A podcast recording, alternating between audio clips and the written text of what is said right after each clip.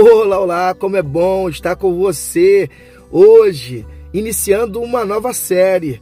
Nesta semana vamos ver os desafios que se colocam diante de nós, mas tendo a convicção de que, por exemplo, diante dos desafios, nós temos um que nos guarda. Na realidade, ele não está na condição de ser um, mas ele é aquele que nos guarda.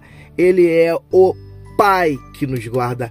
Ele é o Deus que nos guarda. É aquele que, por exemplo, o salmista, no Salmo 121, fez uma declaração emblemática, importante para mim e para a sua vida. Pega o código aí, Salmo 121, do 1 ao 2.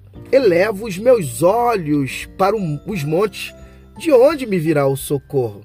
O meu socorro vem do Senhor que fez os céus e a terra. Olha que top! Ele próprio responde ao questionamento da sua alma e a resposta é top. Ele diz que o seu socorro vem do Senhor. Olha que legal! Na Palestina, os montes possuíam uma conotação profunda. Eram locais sagrados de culto e também representavam é, desafios. Agora imaginemos o salmista em sua jornada diária.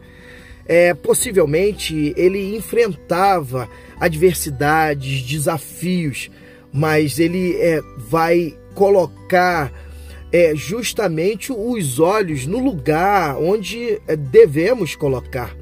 Ele diz que os olhos dele deviam estar focados em Deus. Levanto os meus olhos para os montes em busca de resposta e no encontro. A resposta está justamente na minha intimidade com o Pai, pois é o próprio Espírito, ele habitando em mim, dá a resposta ao meu espírito, à minha alma, dizendo: Olha, a resposta está em Deus. Ele é aquele que nos guarda. Ele nos lembra que, apesar das altas montanhas da vida, há uma força ainda maior o Criador dos céus e da terra. Em nossa vida moderna, cada desafio que enfrentamos é como uma montanha. E as palavras do salmista nos incentivam a lembrar de onde vem nossa verdadeira ajuda. Ela vem de Cristo Jesus, ela vem do Senhor que fez os céus e a terra. E aí veio o desafio para mim e a sua vida. Quais as montanhas você tem enfrentado? É, reflita sobre isso. É, reflita, pense bem onde, quais são os desafios e onde você deve é, buscar o seu socorro. O salmista logo encontrou a resposta.